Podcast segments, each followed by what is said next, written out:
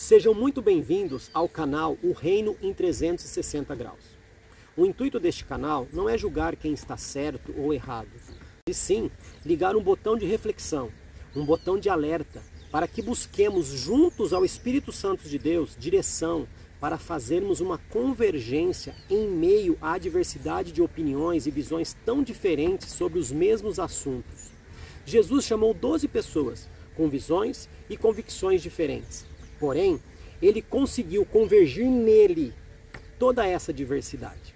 Irei entrevistar inúmeras pessoas envolvidas com o tal reino de Deus, sendo elas pastores, profetas, doutores, missionários, ministros de louvor, intercessores, evangelistas, servos e afins. Ouvindo o que cada um tem a dizer sobre a sua visão referente ao mesmo assunto na intenção de enxergarmos que a diversidade hoje tem trazido divergência para o reino, e isso não é saudável. Sendo assim, busquemos convergir novamente toda essa diversidade em Cristo. Que Deus possa te edificar muitíssimo com o conteúdo deste canal.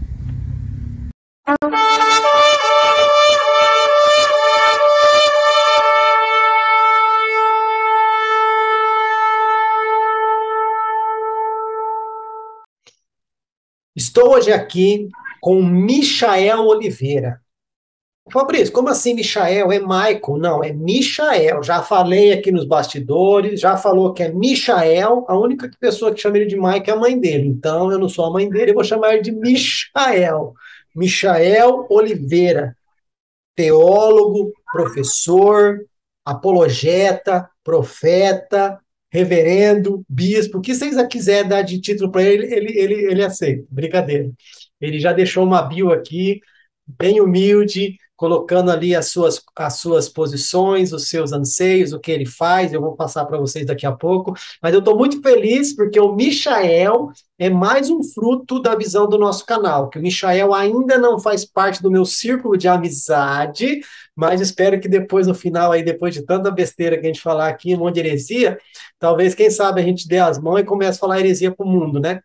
Mas ele veio através de um convite de alguém que eu fui lá no Instagram. Ô, Fulano, você não quer participar? Quero. Participou. Você tem alguém para convidar? Tenho. Aí apareceu o Michael, eu convidei, ele veio, tá aí, é doido. Ele aceitou. Falou que já maratonou algumas, algumas entrevistas, já viu o chão que ele está pisando e se ele está aí porque ele é corajoso. Michael, muito obrigado por ter aceito aí o desafio. Eu que agradeço, na verdade, né? É um prazer imenso é, ter conhecido o seu canal, a forma com que você apresenta o conteúdo, eu me identifico bastante. E aquela, aquele outro formato que você está propondo de é, sugerir um tema, né? Isso. Rapaz, aquele do. É, acho que é pastor Ivanil Mendes, né? O nome. Bravo. sobre a missão da igreja. Aquilo me tocou de uma forma tão tremenda e eu senti Deus falando comigo. Foi uhum. é, precioso não só esse formato, mas esse formato de entrevista também que você faz as mesmas perguntas para pessoas com posicionamento diferente. É, nós vamos tratar aqui em alguma pergunta sobre a divergência, a diversidade. Eu acredito que é importante, né? Temos pontos de vista diferentes, convergindo sempre para o crescimento do reino de Deus. É um prazer imenso estar com você e te conhecer. Então fique, fique aí no spoiler, porque todo mundo que passa pela entrevista depois recebe o convite para fazer a temática. Então, provavelmente, logo, logo, a nossa equipe, que sou eu e Deus, né? A nossa equipe vai entrar em contato com você novamente, né? Para não, não perder, para não perder o, o, o, o calor do edredom e não dormir no sofá, é eu, Deus, e na staff ali tem a minha esposa, tá? Se eu não falar isso, ah. Jesus amado, dorme no sofá. Já comprei um sofá confortável porque eu não sou bobo, né? Mas. então, já fique aí na, com a barba de molho, né? Apesar que você não tem barba, mas fique com a barba de molho, que já já você vai receber o convite para voltar, tá? E ah, só de você ter falado isso para mim, o Michael, se amanhã eu precisar parar com o canal, eu acredito que eu já fiz algo de, de importante. De ter tocado o seu coração, e assim como o coração de outras pessoas, então para mim já, já valeu. Não que eu queira parar, mas eu não, eu, não, eu não ficaria chateado se amanhã eu precisasse parar com o canal, porque alguma coisa Deus, Deus fez. Isso é o mais importante, tá? Então, pessoas que estão ouvindo aí no Spotify ou assistindo no YouTube, eu não vou ficar só falando Michael aqui, né? Ele mandou uma bio para mim, eu preciso ler, né? É Michael Oliveira, né? Que ele me mandou o um nome aqui, mas é um nome um pouquinho maior, né? É Michael Tiago. Tiago Leandro de Oliveira Preto. Sobrenome. Nome pequeno, hein? Nome pequeno. Vamos lá, então. Vamos para a bio dele aqui. 31 anos, casado com Edifânia e pai de Laura, de 5 anos. Esse, pelo menos, fez a ordem certa, que tem uns cabras que vem aqui que fala toda a bio e coloca a esposa por último, eu arrumo. Eu coloco primeiro, viu? Para não apanhar depois da entrevista, né? Então, você já fez certinho, não precisa nem, nem corrigir sua bio aqui, senão depois, ó. É. Trabalha como inspetor de controle de qualidade numa metalúrgica há 15 anos nesse local, formado em técnico em mecatrônica pelo Colégio Técnico da Unicamp Cutuca, isso na cidade de Campinas. Congrega na igreja Templo de Jesus Cristo, Ministério Cristo Voltará, junto ao pastor José Gonçalo e esposa Irami Matias, e pastor Francisco e esposa Josefa, onde atua como presbítero. Obteve o bacharelado em teologia pelo IBCamp, da onde eu conheci o Israel, que já passou aqui, né, que ele me convidou, e o Júlio César também já passou aqui da IBCamp, e com a graça de Deus e a supervisão do pastor Jorge Vale, que é uma bênção de homem, o nome de Jesus um dia vai estar aqui também, fazendo entrevista com a gente, e a irmã Raquel, começou a lecionar algumas matérias dentro do IBCamp. Tem como hábito a leitura diária da Bíblia, livros de teologia e outros assuntos. Ama a obra de Cristo, sua morte e principalmente sua ressurreição. Mais alguma coisa? Não, acho que em resumo é isso. Em resumo é isso. Se você quiser falar um pouquinho aí sobre o seu trabalho no IBCamp, tem aí de dois a três minutinhos para você fazer seu jabá. Quem sabe conseguir alguns é. alunos para ir lá te ouvir depois. Tá ótimo. É, falar do IBCamp, né? É um, é um Instituto Bíblico de Campinas que está há 38 anos formando obreiros para o corpo da Igreja de Cristo aqui na cidade. E eles têm muitos cursos que servirão para o preparo, para o aperfeiçoamento do conhecimento do obreiro. Temos curso médio em teologia, curso avançado, curso para pregadores, capelania, aconselhamento pastoral. Nós temos infinidade de matérias de preparo para aquele que está interessado em se preparar para a obra de Deus. O Instituto Bíblico de Campinas está localizado na Avenida Doutor Campos Sales, no número 378, no centro de Campinas. Quem quiser é, entrar em contato pode procurar no Instagram é, de camp.oficial ou também pela, pelo pastor Jorge Vale e a irmã Raquel. Questão de valores, dia da semana, eu tenho certeza que eles vão poder auxiliar de, melhor, de uma melhor forma. Uau! Fez o jabá melhor que o Israel e a galera aí, hein? É, é professor, né? Trabalha pra galera e fazer o jabá. Israel, o Israel veio aqui, ficou bravo, depois ele acarmou, né? Agora vamos ver aqui como vai ser com, com Michael. Não é Michael, gente, é Michael, por favor. Hein? Meu amigo, se tudo tiver esclarecido, se você estiver tranquilo, a gente pode ir para as perguntas. Eu só queria agradecer é, você pelo convite mais uma vez, né? Uhum. Também agradecer ao irmão Israel, que foi uma benção ter conhecido aquele moço, um menino de Deus, comprometido com a palavra de Deus.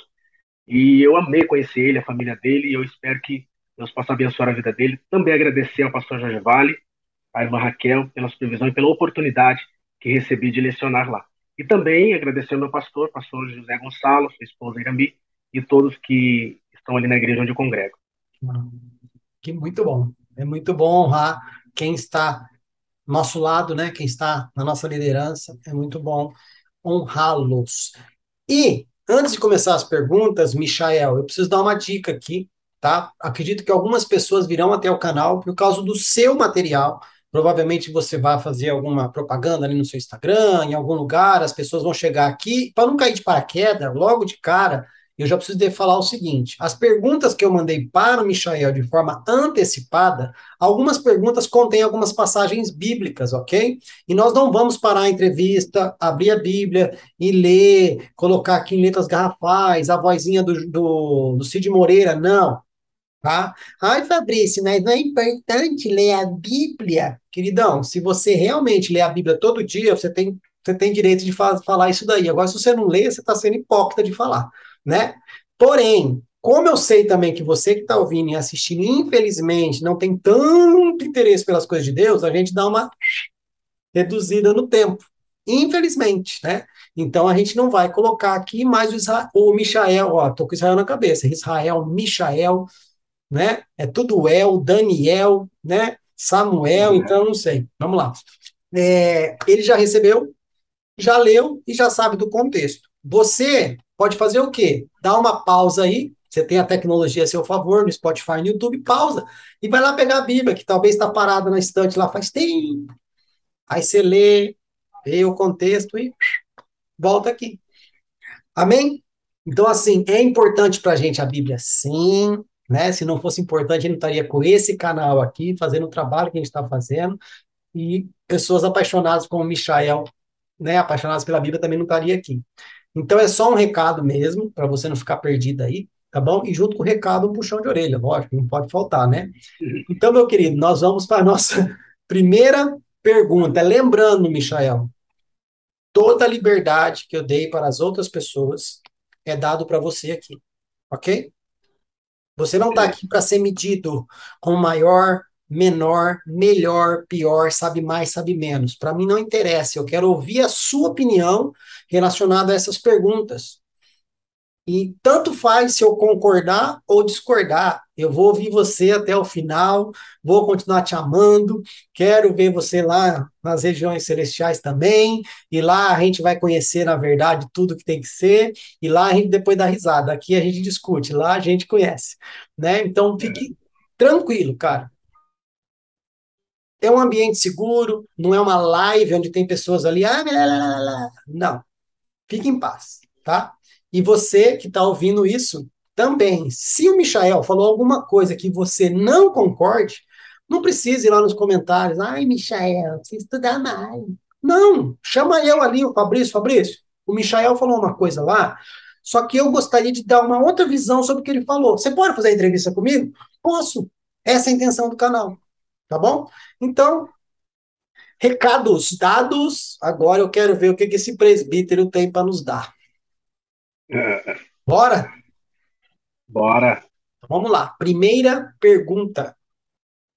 Quais impactos as divergências teológicas têm gerado no reino de Deus, no mundo em nossos dias? E qual é o papel da teologia na vida da Igreja de Cristo? É, essa pergunta eu dividi em duas. Primeira é sobre os impactos das divergências teológicas, né? Divergências nunca são saudáveis para nenhuma das partes envolvidas. E, em se tratando do reino de Deus, muito mais. Muitos, na ânsia de provar o seu ponto de vista, o seu pensamento, xingam, ofendem, diminuem, humilham e, às vezes, até usam um vocabulário chulo. Né? Isso não deveria jamais haver sentimento de sectarismo, de partidarismo no seio da igreja. Principalmente né, entre os cristãos, aqueles que foram é, lavados pelo sangue de Jesus. Nós vemos esses impactos sendo é, vistos com pensamentos de pessoas que não concordam com o posicionamento da igreja, saem e abrem uma nova denominação. Isso é prejudicial para o reino de Deus, porque a maneira como que os ímpios, as pessoas de fora, têm a visão desse reino, acaba sendo comprometido. Então essas divergências acabam, no meu ponto de vista, atrapalhando a maneira correta, a cosmovisão correta do que é ser reino de Deus. É, nós, no entanto, isso não significa que a gente não possa dialogar, interagir, conversar, é, opinar, é, mas sempre com o respeito necessário de um cristão, com a polidez, com a educação que Cristo nos ensina, né? E sobre o papel da teologia na vida da Igreja de Cristo, para mim, eu acho que é de suma e fundamental importância o estudo bíblico, teológico e sistemático das Sagradas Escrituras, porque o conhecimento dessas coisas nos livra das heterodoxias, que são as heresias.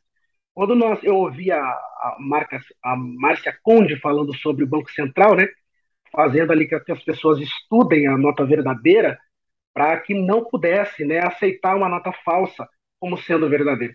Então, o conhecimento teológico, bíblico, sério, reto, nos ajuda a identificar aquilo que está errado.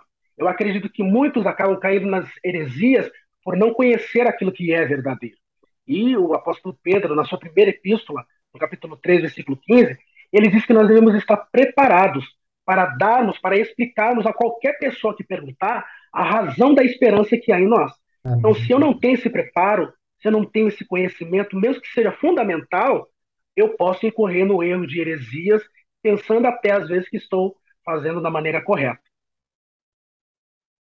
Uau!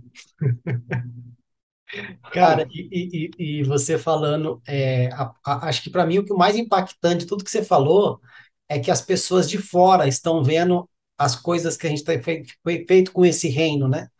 Poxa, mas o pessoal briga entre eles lá, o que, que eu vou fazer lá? Exatamente. Né? E as pessoas Exatamente. não estão atentas a isso, que nós somos cartas vivas, que o mundo anseia pela manifestação dos filhos desse reino. Né? E eu acredito que a igreja ela precisa voltar a entender a sua identidade. O mistério, né? A gente vai falar sobre isso, o mistério que Deus escondeu nele e preferiu revelar através da igreja, né? Para todo o principado e toda a potestade. E a, a igreja não se atentou à importância dela nessa terra. Né? E você fala a respeito de conhecer o verdadeiro muito bem para você não ser pego pelo falso, Cara, Jesus foi tentado com o quê? Com a própria palavra. Né? E a, e, a, e a tática do inimigo não muda. Ele ofereceu para Jesus algo aquilo que ele já era. E continua oferecendo para a gente aquilo que nós já temos. Só que a gente não entende isso. Mas o fato de não nos preocupar, e também a falta de interesse, viu, Michel? Na meu, meu ponto de vista, tá? Meu ponto de vista, não estou discordando de você, pelo amor de Deus, senão depois vão falar, nossa, Fabrício, você interrompe demais. É, meu ponto de vista é um pouco de falta de interesse. Eu comentava com um amigo meu, um homem de Deus, tá? Homem de Deus, não tenho o que falar dele, um adorador assim, top. Ele é músico, ele usa do dom dele para adorar a Deus, e ele estava falando sobre a trilogia da Marvel comigo, e eu fiquei espantado do conhecimento que aquele menino tem daquela trilogia, isso cola nisso, isso tem a ver com isso, a ordem do filme é essa, essa, essa, essa, essa, essa, essa. Aí eu peguei e dei um puxão de orelha nele, ô crente, vem a Bíblia, tá desse jeito também? Não é errado você ter esse conhecimento. Mas, pô, e o interesse para conhecer a cronologia bíblica? O que que cola com o que? Sabe? Então, acho que falta é isso, cara. A gente, Michael, eu, você, toda a galera que está envolvida com essa questão da pregação, da manifestação desse reino, a gente está apresentando um Deus muito sem graça para as pessoas. Sabe, não tem aquele interesse. Nossa, não vejo a hora de chegar ao culto domingo, eu preciso ouvir algo, eu preciso, sabe, tá junto com os irmãos ali, o negócio tá esquisito, cara. Tá esquisito. E a comunicação, cara, você falou algo aí que é de extrema importância. A gente não sabe se comunicar. Se eu discordar de você, acabou a amizade, Michael. É. Sabe? Filhos imaturos, Nutella, não pode ouvir um não. Sabe? Eu queria, eu queria saber em que livro da Bíblia tá. Eu acho que naquele livro lá do Acrescentares, sabe? Aquele livro? Inventares, na verdade, né? Tá lá assim, ó. Aceite Jesus, não aceite não como resposta, faça o que quiser e não se responsabilize. É assim. Você não pode falar um lá para a pessoa. Que nem você falou, discordou, abre outra igreja. É. O problema até também que a gente vê é que as, alguns eles se tornam especialistas na visão oposta e não buscam conhecer a própria posição teológica. Quer dizer, arminianos que conhecem a tulipe, mas não sabem que existe também o acróstimo no arminianismo, que é os facts. Pessoas que atacam, que refutam o amilenismo, mas não entendem bem o pré-milenismo, a posição que defende. Então, muitos se especializam naquilo que contradiz, mas a posição dele mesmo é realmente isso que você está falando, essa falta de interesse, de busca, de você se aprofundar naquilo que crê. Porque assim, Michael, é, vê se você concorda comigo. O que vale mais? Eu ter conhecimento daquilo que eu creio e me guardar e ser radical naquilo que eu creio, que é a raiz, ser radical naquilo que eu creio, do que ficar buscando algo para atacar aquilo que você crê. Queridão, se eu estiver firme naquilo que eu creio, você pode vir com o que você quiser. Eu vou estar respaldado ali. Agora, quando eu não tenho respaldo aqui, eu começo a atacar você primeiro, para você nem chegar. Sabe essa história de, ai, política, futebol e religião não se discute? Balela. Liga, liga, liga a televisão aí, meio-dia para você ver. Todo mundo falando de futebol. Eles não estão discutindo futebol? Liga o jornal agora para você ver aí, ó. Estão falando do quê? Política, vai ter eleição. Eles não estão discutindo política? Agora, por que a gente não pode discutir religião? Porque a pessoa não quer, ela, ela tem uma crença, mas ela não é firmada nessa crença. Como você falou, ele não tem como responder o porquê que ela tem essa esperança nessa crença, e ela não pode ser questionada, porque ela vai se sentir ofendida. Não é ofendido, você não tem argumento, então você foge da discussão. E outra, secularizamos a palavra discussão. Discussão é conversar, não é briga. Mas quando é uma briga, as pessoas falam, ah, o pessoal discutiu, peraí. Então, falou discussão é briga? Não. Né? Então, assim, a gente precisa voltar a colocar algumas, alguns pingos nos is. Né? Mas o entrevistado não sou eu. Vamos lá para a nossa segunda pergunta. Bora lá? Bora. Falamos das doutrinas, da, falamos da teologia, as divergências teológicas, agora vamos falar um pouquinho das doutrinas, tá? Segunda pergunta. Como as posições doutrinárias acerca do fim afetam a compreensão dos cristãos acerca da missão da igreja? Bom, acredito que a posição é escatológica, adotada pelos cristãos, em nada afeta. Pelo menos não deveria. Porque a missão da igreja é cumprir o ID de Jesus. Então, nada do que eu adote como posicionamento deveria afetar essa minha compreensão. Independentemente da posição, a missão é maior do que um mero conceito particular. E com isso, eu não quero diminuir a importância do estudo sistemático da escatologia, da, das leituras apocalípticas, mas digo que a causa é maior, o id, a missão é maior. Nós vemos pessoas que acreditam na predestinação, por exemplo, e na eleição incondicional, fazendo trabalhos evangelísticos extraordinários. Pessoas que acreditam no milênio literal, que também pregam o Cristo, o Evangelho. Né? A causa, acredito que é maior. O apóstolo Paulo fala em, em, na Epístola para os Filipenses, no capítulo 1, versículo 14 ao 18, ele diz ali que alguns pregariam motivados pelas suas cadeias, outros pregariam por inveja. Mas ele chega à conclusão que não importa se por suas cadeias ou pela inveja, o importante era que o, o evangelho fosse anunciado. A missão é maior. Não deveria ser afetado. Quando nós encontramos, por exemplo, o apóstolo Paulo e Barnabé se desentendendo em relação à opinião de levar João Marcos para a segunda viagem missionária ou não, uhum. eles se desentenderam no, no, na maneira de opinar, mantiveram seus pensamentos, discordaram, mas a missão não foi afetada. Eles discordaram, né, mantiveram sua posição, a sua opinião firme e forte. Paulo, né, como era bem firme, Barnabé também, eles mantiveram sua posição, mas a missão não foi afetada. Outras pessoas, outros povos foram alcançados, independente da opinião e da posição deles. A missão, eu acredito, Fabrício, que é maior. Não deveria. Qualquer posição, não só escatológica, qualquer posição sobre soteriologia, escatologia, é, é, filosofia, enfim, não deveria afetar a missão da igreja. E você percebeu, né, que a gente se a gente se junta com as pessoas que creem o mesmo que nós para atacar aquele que crê diferente. Né? Exato. Por que, que não podia ser uma igreja com arminianos e calvinistas no mesmo lugar? com luteranos e wesleyanos na mesma, na mesma congregação. Por que, que não pode? Não é tudo parte do reino? Exatamente. Mas não, é só uns aqui, esses aqui eu estudo aqui para atacar você, mas eu não consigo me defender daquilo que eu creio. Né? Você vê Paulo indo lá no Areópago, lá, com os pensadores, só tinha cara que pensava tudo igual lá? Não tinha. Cada um tinha a sua visão e estava lá para discutir a sua visão.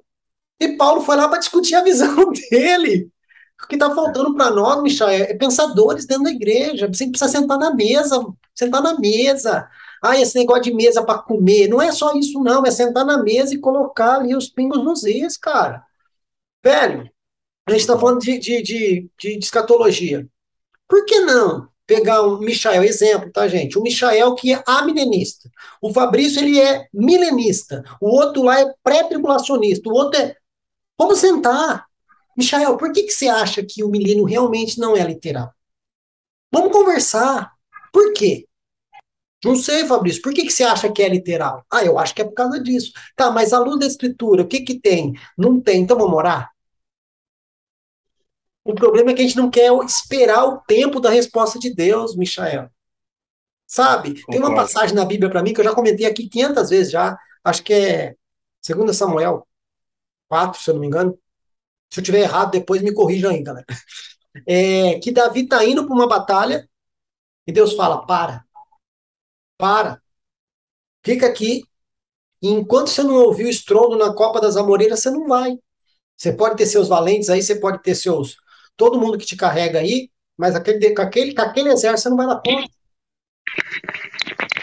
A Bíblia fala que Davi, ouvindo aquilo que Deus pediu para ele ouvir, ele vai, chega lá, tá todo mundo derrotado. Mas a Bíblia não fala quanto tempo Davi esperou. Bom dia, um ano, não fala. A gente pede algo para Deus, Michael, e deixa para lá. Já pensou?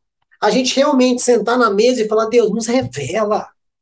É promessa que o Espírito Santo nos revelaria todas as coisas, nos ensinaria de todas as coisas, ele foi deixado para isso. O que, que é? É milenismo? É pré-milenismo? É histórico? Não é histórico? É literal? Não é literal? É antes? É depois? O que é? Sabe? A gente não tem interesse pelas coisas do céu se a gente for parar para analisar, Michael. Né? Você para e pergunta para qualquer cristão aí que você que se confessa como cristão, queridão, o que, que vai ser no céu? Ah, é rua de ouro, é árvore no centro e mar de vidro. Só. A eternidade eu vou passar aí? É só isso que tem no céu? Cara, eu brinco aqui. Você já viajou para fora do país, Michael? Do país, não. De cidade, estado? Já. Cara, você não foi se preocupar em saber que hotel que você ia ficar, que tipo de pessoas que você ia tratar, qual a culinária do lugar, como que você pode se tra tratar as pessoas, ou mesmo pegar numa igreja diferente daquela que você é, é, é, prega. Você não vai querer saber qual que é o contexto do negócio. Cara, chega no, no embaixador da Itália aqui no Brasil. Chega lá e conversa para ele como que é a Itália. E tem que saber para ser o um embaixador. A gente fala que a gente é, embaixador de Cristo. Quem é embaixador do reino? O que, que é o reino, querido? O que, que é o reino? Hã? Sabe? É uma falta de interesse. Ah, mas eu vou morar no céu. Tá, mas o que, que é?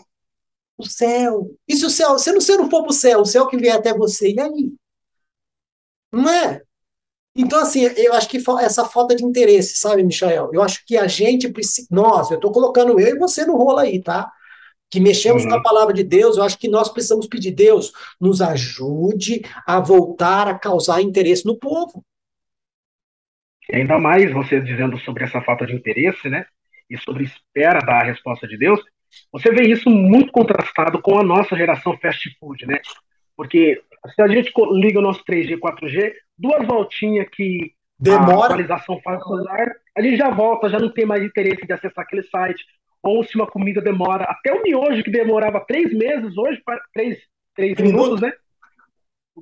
Leva uma eternidade. Então, realmente, as pessoas não querem mais esperar. Né? E isso tudo. Ela quer para ontem, para já, para agora, o mais rápido possível.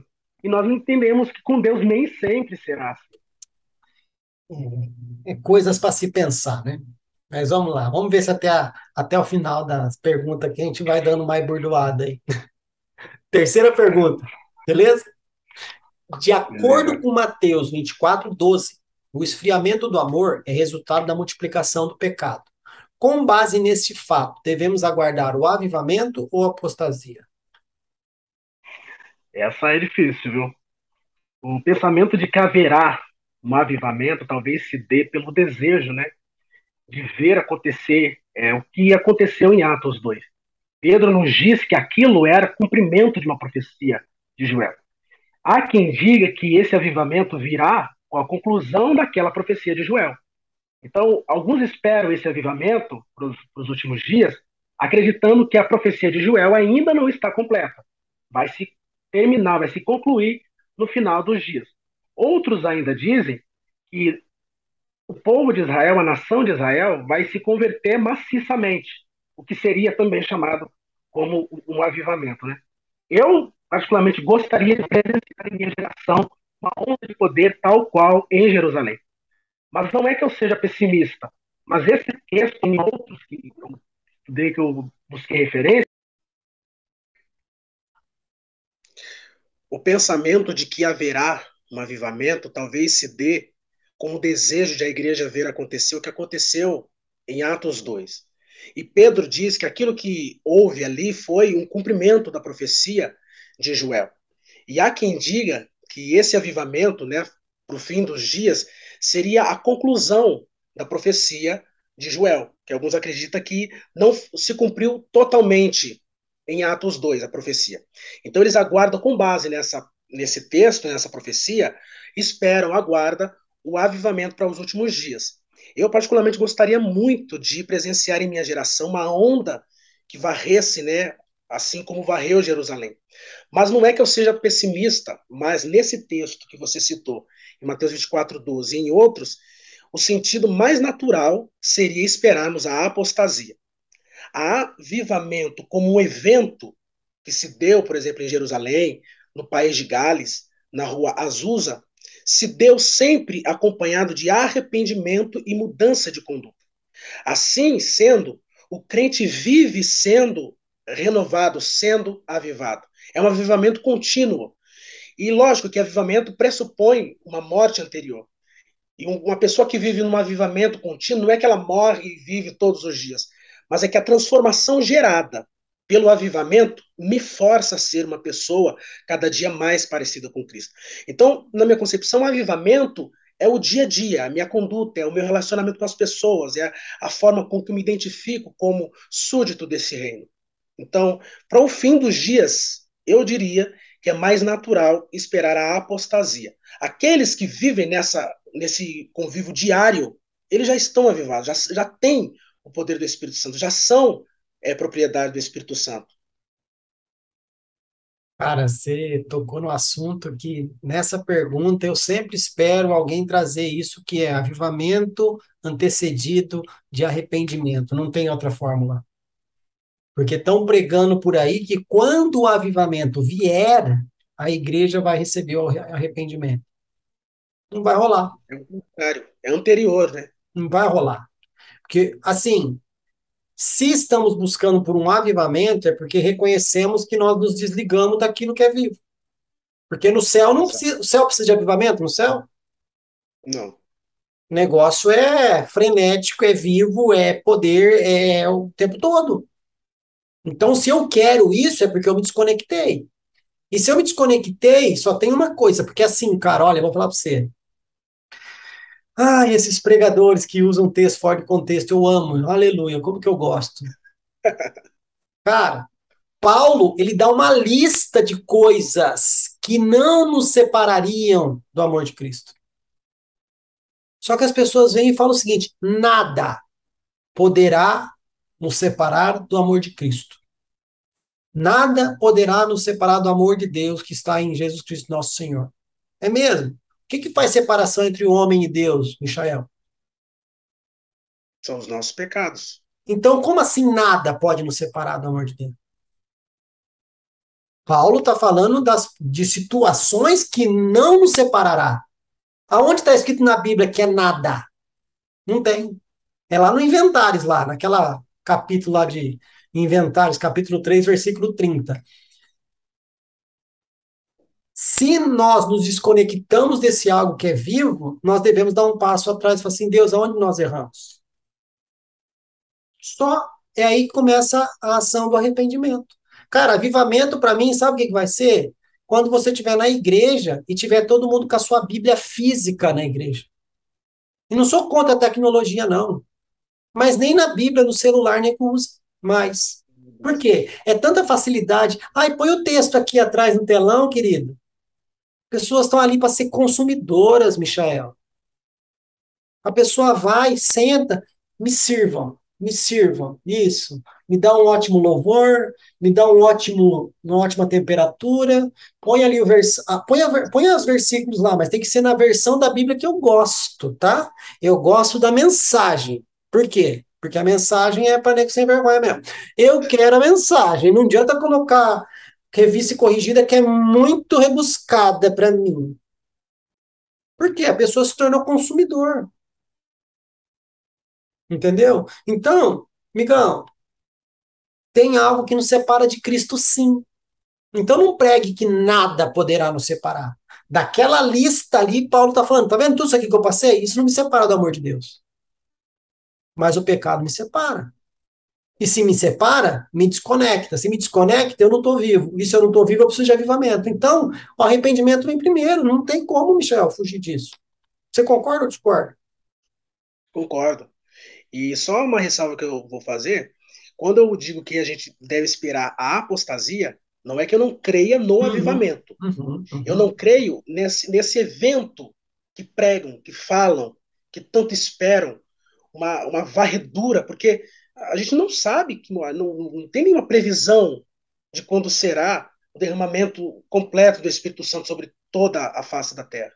Eu acredito no Espírito Santo, acredito na ação do Espírito Santo, só que é isso que eu disse, avivamento é uma vida diária de arrependimento. Amém. Ah, é, é, é, o que eu coloquei aqui. Eu vou, eu vou, eu vou acreditar que o avivamento está acontecendo quando as pessoas voltarem a ter amor pela palavra de Deus, só isso. Sabe? Eu vi uma, uma, uma pesquisa que fala que nós, cristãos, somos o grupo religioso que menos se preocupa com o seu livro de fé. Verdade. Teve um evento aí, infelizmente, que tinham pessoas chutando a Bíblia, jogaram a Bíblia num banheiro químico e mijaram na Bíblia. Desculpa o termo aqui, galera, mas foi isso. Aí eu me pergunto, por que, que não fazem isso com o Corão? Porque lá tem pessoas que defendem com unhas e dentes o Alcorão, e você não pode brincar. E lá não tem esse negócio de dar outra face. Lá continua sendo olho por olho, dente por dente. Só que como aqui eu tenho que dar outra face, as pessoas fazem o que querem e a gente não pode se defender. Porque se eu me defendo indo contra aquilo, eu, eu que sou intolerante. Né? É minha maneira, é minha forma de expressar a minha liberdade de expressão. Amém. Mas respeite quando eu coloco a minha liberdade de expressão. Só que se a minha liberdade de expressão não é de acordo com a sua vida intolerância, Entendeu? Aí, ah. cadê os defensores dessa palavra? Pessoas morreram por essa palavra, Michael. Sabe, eu vou indicar para alguém quiser, leia o livro o, o, o, Homem do Céu. Não sei se você já leu. Não. O Homem do não. Céu. Gente, o cara orou anos a Deus para conseguir ter uma Bíblia. E fala no livro que ele sonhou que ele tava, a Bíblia estava enterrada em algum lugar, alguma coisa assim, ele consegue uma Bíblia. E esse homem apanhou, tanto pelo Evangelho que ele foi uma vez para uma solitária, ele conseguiu ir com a Bíblia dele. Michael, você vai ficar envergonhado agora, assim como eu também fiquei. Este homem, numa solitária, que ele não podia ficar deitado, não podia ficar de pé, não dava para fazer nada, de tão curtinho que era. Tinha, acho que 18 horas de, lumina, de, de luz ali dentro daquela, daquela, daquela cela, e ele leu a Bíblia em 10 dias inteira. Nossa. Tá bom? 10 dias. São mais de 120 capítulos. Uma média de 120 capítulos da Bíblia por dia, em, em situação precária. Adversa. Ok? Olha quanto livro na sua prateleira, tanto que isso aqui seja um filtro é livro, tem minhas Bíblias ali. E a gente não tem esse amor pela palavra. Por quê? Porque existe essa liberdade. Então, essa falta de interesse que a gente falou no início, volto a falar agora, causa tudo isso. Né? Mas vamos para a próxima. Se você finalizou a terceira, a gente vai para a próxima. Só uma ressalva que eu queria fazer Pode também, fazer quantas ressalvas você quiser como que a gente interpreta hoje o avivamento. Muitos interpretam o avivamento como nós vamos chegar depois, né, na, na ação do Espírito Santo. mas acredito que muitos entendem avivamento como sapatear, como rodopiar, como manifestação visível de poder. A gente chega a ver bizarrices tão tamanhas de pessoas sem o preparo físico, é, espiritual, né? Dizendo que está fazendo leitura do destino da mão da pessoa, falando que aquilo é avivamento, é, um, é uma bagunça, na verdade. E as pessoas confundem que é isso que você disse, o avivamento verdadeiro é quando uma pessoa se senta na Sagrada Escritura para meditar nela de noite e as palavras que estão ali entram de forma penetrante no coração. Não é só isso que a gente vê por aí. Porque movimento, é, movimento tem em todo canto. Evento. Isso aí que a gente vê por aí não é avivamento. Que, que adianta? O cara sapateia e bate na esposa. Exato. O cara roda, mas rouba o patrão. Entendeu? E engraçado, né? Eu vou até fazer uma, uma, uma colocação aqui, xinguem se quiser. O cara chega atrasado no culto e depois sapateia, rodopia. Que interesse que esse cara tem com as coisas de Deus chegando atrasado no culto? Falo mesmo. Falo mesmo. Ai, agora, agora tem que ficar colocando horário? Sim. O seu patrão você não falta, o seu patrão você não chega atrasado, no churrasco você não chega atrasado, pro seu futebol você não chega atrasado, pra sua manicure você não chega atrasado, pro seu médico você não chega atrasado. Agora, para aquele que você diz que ama, quer é tudo para você, você chega na hora que você quer. Ainda sapateia ainda. Não, sinceramente, Michael, eu não consigo entender. Eu não consigo entender. Ai, Fabrício, mas a liberdade do culto, amigão, a liberdade não tem nada a ver com falta de respeito. Sabe quem estava lá antes de você chegar? Já pensou Deus falar assim, galera, enquanto todo mundo não chegar, não começa o culto? Quantas pessoas não iam ser envergonhadas, Michael? Cara, você já parou, já teve situação que você chega ali no culto, você já chega, entra no templo já se colocando diante daquilo que você vai fazer, que é entregar algo, não receber algo. Aí começa o louvor, você tá ali com a mão levantada, né? Aí vem aquele irmãozinho que chegou atrasado. Meu irmão, dá licencinha, deixa eu passar. Uhum, deixa eu passar a mão na tua cara. Entendeu? Deixa eu passar a mão na tua cara. Você chegou atrasado? Espera. Eu tô aqui adorando. E eu sou errado se eu fizer isso, viu, Michel? Certo é a pessoa que chegou atrasado. Cara, infelizmente, o pastor da igreja que eu estava, ele faleceu. Né? Foi um momento triste na nossa pandemia aí, que é a pandemia que passamos aí. Só que, graças a Deus, mantiveram a visão do pastor. Que ele falou assim, gente, quando eu marco uma reunião para começar às oito, eu vou começar às oito, porque eu tenho que honrar quem chegou no horário. Não alguém vai chegar atrasado. Quem chegar atrasado, que perca. Eu tenho que honrar quem chegou no horário. Agora, se chega no horário e fica, vamos esperar mais cinco minutinhos? Tem mais gente para chegar. Ah, vamos esperar mais um pouco. Tá faltando gente. Espera um pouquinho. Quem tinha que chegar no horário chegou. Você tem que honrar quem chegou no horário. Mas hoje não, a nossa moral tá tão torta, Michael, que a gente honra quem tá fazendo a coisa errada. Aí você vai no mundo, nas coisas seculares, porque eu e minha esposa, nós trabalhamos com teatro. Vai lá no, no, no, na parte secular, compra o um ingresso no teatro e chega lá depois de cinco minutinhos, você vê. Não entra. Ou você troca o seu ingresso, espera outra sessão. Por quê? Respeito às pessoas que estão ali. Vai numa ópera para você ver. Só porque o povo tem dinheiro? Então é porque tem dinheiro tem educação? Agora não. O cara chega, é seis e meio culto, o cara chega às seis e dez e ainda sapateia. Roda, fala em mistério. Não sei. Sinceramente, não sei. Não consigo entender, Michael. Não consigo. Entendeu? Mas amém, né? Bora pra quarta? Bora. Falei demais. Quarta pergunta. Qual sua visão sobre a teologia do domínio? A igreja deve ser soberana sobre todas as áreas de influência no mundo? Qual é a relação desta afirmação comparada aos textos de Mateus 16, 18, 20, Efésios 3, 10 e Efésios 6, 12?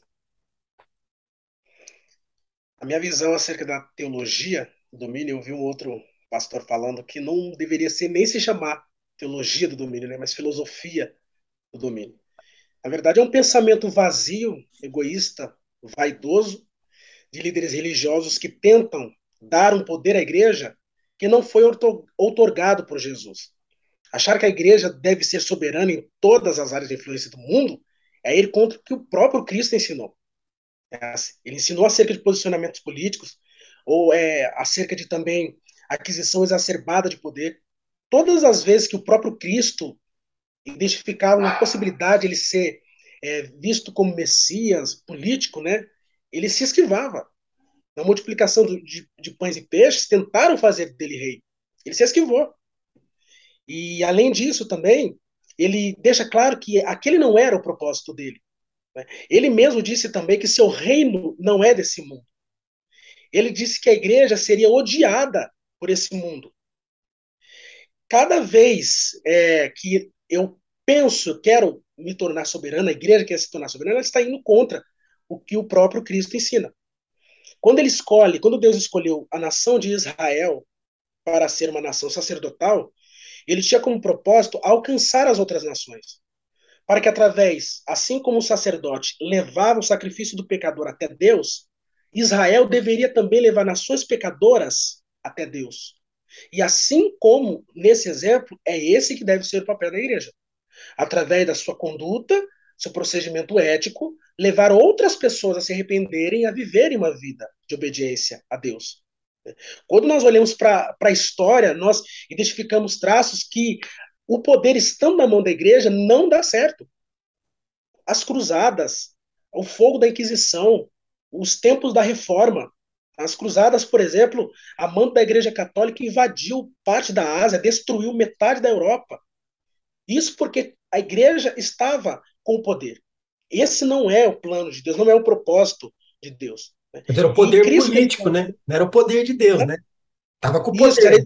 mas não era o poder de Deus, né? Isso, era isso que eu ia dizer. Eles não deveriam fazer, os cristãos que fazem parte desta igreja, aliança política com o Estado. Assim como foi, por exemplo, com Constantino no terceiro século.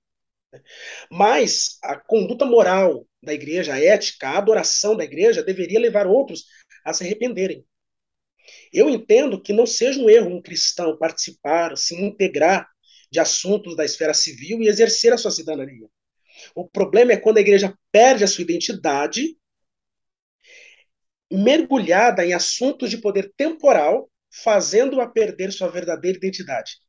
Nesse sentido, aprendemos com Cristo dar a César o que é de César, mas a Deus o que é de Deus. Então, eu acredito que aí a, relação dos textos que você perguntou, né? Lá em Mateus 16, o que está sendo dito ali não é um poder soberano da igreja. Na verdade, ele está falando ali sobre o ligar e desligar no céu e na terra, é a autoridade sobre disciplina do corpo da igreja. Nada tem que ver com poder político estatal.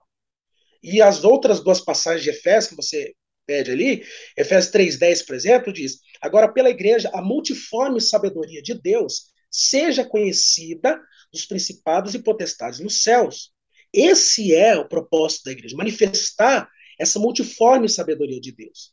Não é com questões políticas. E Efésios 6,12 não tem nem que dizer. Ele deixa claro ali que a nossa, a nossa motivação, a nossa intenção, a nossa luta, a nossa preocupação, o nosso empenho é contra as potestades, dominar essas regiões.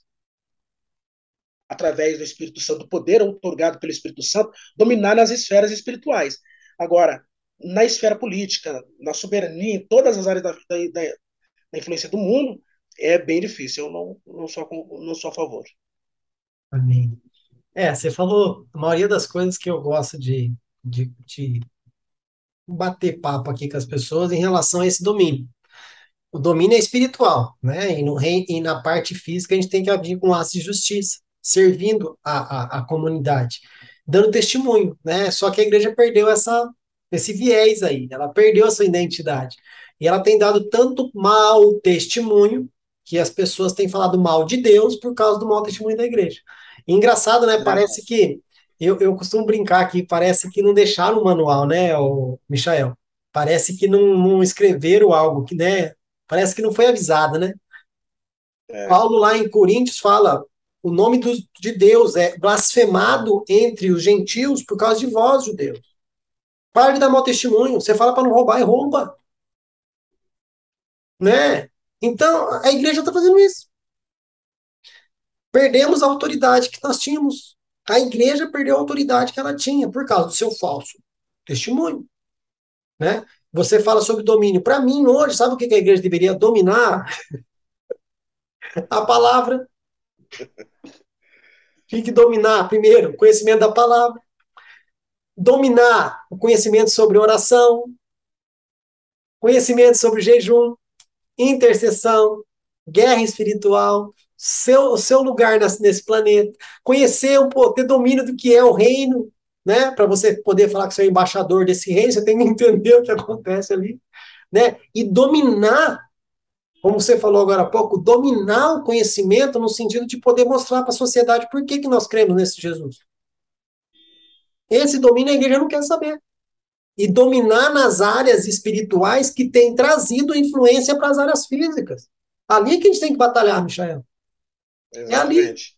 É ali. A igreja, ela não tem que ir lá e colocar um crente sentado na cadeira por buscas obscuras ou interesses né, diferentes do que era para ser. Agora, se tem alguém na igreja que Deus levantou com a visão, com o ministério de governo, com a unção de governo, e a pessoa realmente tem que exercer seu papel cristão nesse lugar, qual que é o papel da igreja? É manter esse cara na oração e na intercessão para que ele não se corrompa. E não ir lá ficar pedindo favorzinho para ele. Ô, querido, você foi né, eleito aí, agora você olha para nossa igreja. Não, você tem que olhar para todo mundo. Você tem que olhar para o ímpio, você tem que olhar para o macumbeiro, você tem que olhar para a prostituta, você tem que olhar para o satanista, você tem que olhar para todo mundo, não só para a igreja, porque você foi eleito. Você pede favor para o ímpio, para a igreja, você não vai lá pedir para o vereador assaltar a rua da sua igreja? Ele é ímpio, ele pode te abençoar. Agora, o cristão não pode abençoar o macumbeiro? Tem algo errado aí, Michael. né? Então, cara, a igreja ela devia dominar onde ela precisa dominar. Só isso. Mas foi o que a gente falou agora há pouco. Ela perdeu a, a visão da sua identidade, de quem realmente ela é. E quando você fala de Efésios 3,10, para mim, assim, é um dos textos que, uau, Deus guardou, que o contexto fala que Deus escondeu nele o mistério, nele. Só ele sabia. E quando a igreja surge, ele prefere, ele preferiu, através dessa igreja, revelar o mistério que estava nele para que todo principado e potestade soubesse. E quando fala todo principado e potestade, está falando tanto do lado do bem quanto do lado do mal. Olha como a igreja é conhecida no reino espiritual. Sabe? E, e o inimigo olhar e falar assim: é, mas ela não sabe quem ela é, eu vou deitar e eu vou lá né? Mas também, tem mais alguma coisa para essa pergunta ou posso, pulamos? Posso, passamos para a próxima? Só é, complementar que quando eu penso que o meu inimigo, que minha luta e minha briga é contra o macumbeiro que você cita, eu perco o sentido da luta. Eu tenho que entender que a nossa luta não são contra pessoas. Porque se eu pensar que a minha luta é contra pessoas, eu vou ofender, eu vou magoar, eu vou é, rebaixar. Mas quando eu entendo, eu entendo que por detrás de uma ação talvez um pouco mais brusca, se eu entender que por detrás de um governo tirano, eu entender que por detrás daquilo existe um império devastador das trevas que operam de forma invisível, mas sorrateira no mundo, eu identificar o inimigo correto. Então eu vou lutar contra o inimigo correto e amar quem deveria ser amado. Eu gostei de uma frase que você que você disse numa das entrevistas, que a igreja às vezes tem é, cuidado de demônios e ofendido pessoas, né? Numa das entrevistas. E às vezes é isso que acontece. Eu não entendo bem quem são os meus inimigos, é isso que eu vou fazer.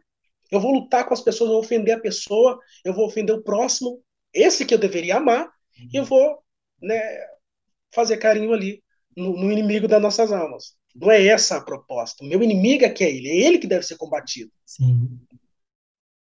E você falando a respeito da, da pessoa, né? É, tem uma coisa que você colocou aí que me deu um insight aqui. Deixa eu ver se eu puxo aqui. Tá, tá por aí. Vamos pegar ele aqui. Peraí, vamos pegar. O, a, a igreja, a igreja, ela perdeu o viés, o entendimento que ela toca tanto físico quanto espiritual. Só que ela não tem o interesse pelas coisas espirituais.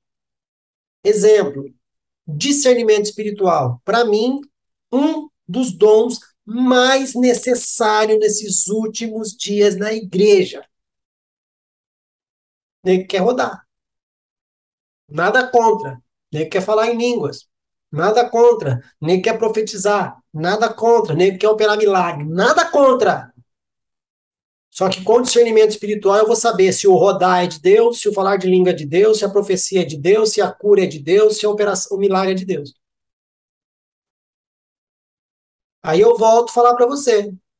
É a instituição que, que toca o espiritual, eu te pergunto, o que, que é batalha espiritual? O que, que acontece no reino espiritual? Tem um livro que eu li que o autor fala o seguinte, Michael, se eu e você entendêssemos como as nossas ações no mundo físico alteram o reino espiritual, eu teria que pensar duas vezes antes de mexer essa mão para cá e para cá.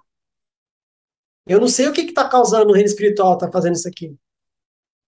Eu levantar de uma cadeira, eu te cumprimentar, ou eu falar mal de você, eu não sei o que está causando no reino espiritual. Por quê? Eu não conheço. Mas era era para a gente conhecer. Não é de lá? A gente não fala que a gente é, que é embaixador do reino? A gente é morador do reino? O que, que a gente conhece desse reino? Nada. Então volta para a questão do interesse. Volta na questão da identidade, volta na questão de trazermos a visão de que a igreja precisa entender quem ela é. Cara, eu nunca vi tantos pastores falarem tanto de Rei Leão nos púlpitos como estão falando hoje. Não é porque foi feita uma regravação, não. É porque é muito forte. A igreja está precisando de um Rafik para dar uma cajadada na cabeça e falar: olha para a água. Quem que é a água, Michael? Qual é o símbolo da água na, na, na Bíblia? Olha para a água. A água vai te revelar quem você é. Pegou aí? Pegou? Você que está ouvindo? Você que está assistindo? Michael, pegou aí? Olhe para a água para você entender quem você realmente é. Né? Então, a, a, igreja precisa voltar a entender o papel de reino dela. Mas amém. Quinta pergunta. Escatologicamente dizendo, novos céus e nova terra, são literais ou metafóricos? Nós iremos para o céu ou o reino dos céus virá até nós? Aqui, mais uma vez, eu vou ter que dividir em duas partes. Não, filho, você conhece tudo do céu. Fala logo aí, filho. Você é embaixador do reino. Você é embaixador do céu, fiote. Fala tudo aí já. Eu acredito na renovação do céu e a terra da forma como conhecemos hoje. É, várias profecias veterotestamentárias nos afirmam que virão novos céus e nova terra. O profeta Isaías tem bastante isso, Jeremias também, Ezequiel. Embora haja uma discussão sobre como é que essa terra seria estabelecida, né? Essa nova terra seria de forma literal, metafórica, simbólica ou até mesmo espiritual. Eu acredito não no sentido da aniquilação total da existência criada, uma vez que a criação recebeu o status do seu criador como sendo muito bom. Depois de tudo que ele fez, ele fez uma inspeção e chegou ao diagnóstico, é muito bom. Eu tenho dificuldade de entender que ele simplesmente destruiria todo o universo criado para estabelecer um mundo vindouro, né? Destruir tudo e fazer ex nihilo, do nada, outra vez. É fato que aquele mundo foi alterado, aquele mundo perfeito fora maculado pelo pecado. E é por isso que Paulo nos diz que a natureza geme esperando a redenção dos salvos. Eu creio que há de chegar um tempo em que Deus restaurará todas as coisas. não, nos, não crê no restauracionismo, né, que é uma doutrina teológica que fala que no fim dos tempos Deus restaurará toda a alma da humanidade, vai, vai redimir toda a humanidade. Não creio nesse, nesse aspecto, mas acredito na restauração de todas as coisas. Haverá, eu acredito, uma harmonia entre as criaturas, tal como era no Éden. Nesse lugar, todo sofrimento cessará, não haverá mais morte, pranto, choro, não haverá nem clamor. Por várias passagens, nós encontramos nas Escrituras a descrição da restauração das coisas, que será um lugar de paz. Então, com base nesses argumentos, eu acredito que sejam literais os novos céus e a nova terra. Agora, se nós iremos, ou ele virá, a mensagem principal de João Batista era acerca do, do arrependimento. Só que ele fala também que era chegado o reino de Deus. Jesus ele começa o ministério dando essa mesma ênfase. Só que eu creio que o reino de Deus é abrangente em se tratar da realidade deste reino no presente. Jesus Cristo disse que o reino não se percebe de forma aparente, ele diz que já está entre vós. Nesse primeiro aspecto, o reino de Deus se manifesta no procedimento dos seus súditos, desse reino, né? Eu coloquei até entre parênteses aqui, embaixadores. O Sermão do Monte exemplifica muito bem essa, esse código ético de pessoas que estão debaixo desse, desse poderio, desse reino. Eles foram tirados do império das trevas e transportados para o reino do Filho do seu amor. O próprio Cristo, em sua oração sacerdotal, ele disse que Deus não tirasse do mundo, mas que é, vivesse como representantes desse reino transcendental. Tanto que, quando questionado por Pilatos se ele era rei, a resposta que ele deu foi que o reino dele não é desse mundo. Então, eu acredito que o reino de Deus já está entre nós. Então, nós fomos, mas o reino de Deus tem seu sentido pleno alcançado com a ideia que ainda virá no futuro escatológico. Assim como na oração de Jesus nos ensinou: venha o teu reino. Né? É a promessa de irmos para o reino, governado de forma justa, assim como falamos da pergunta do anterior, nos alimenta a esperança de que o melhor ainda está por vir, sem nenhuma, nenhum sentido triunfalista. Até porque o reino só virá para aquele que já foi até ele. O reino de Deus, por inferência, é onde a vontade de Deus é feita, se faz perceptível. Portanto, nós já fomos, mas ainda iremos. O reino já veio, mas ainda virá. E aí eu coloquei aqui o exemplo do exilado, que ele vive fora do país, mas no país onde ele está vivendo, ele não deixou as suas identidades. Ele continua com contato com seus patrícios, ele continua com a sua cultura. Mas haverá o tempo do término do exílio, que ele voltará. Então, eu acredito que nós tanto iremos como ele virá. Peregrinos em terra estranha. Mas, cara, você, não era nem para te gastar tempo para responder essa pergunta, né? Se a gente conhece tudo de Deus, conhece tudo do reino, conhece tudo do céu, somos embaixadores, era para a gente responder assim, ó. Rapidão, né? Mas aí volta aquela questão, a falta do interesse. Sabe, eu às vezes eu, eu, eu me questiono, que amor é esse? Eu, eu, eu fiz uma pregação numa igreja no tempo que eu estou falando agora, que eu estou gravando, tá? Há duas semanas atrás, e eu falei na igreja o seguinte, gente, vamos fazer um teste, quem é casado aqui? Aí levantou a mão os casais, eu falei, homem, vamos fazer um teste. Nessa semana, fale com a sua esposa somente domingo que vem, 30 minutos. Ou 15 minutos, vai, que é o que a gente faz hoje. Faça isso na primeira semana, faça isso na segunda, faça por um bom tempo. Depois você me procura no WhatsApp e fala como é que está seu relacionamento com a sua esposa.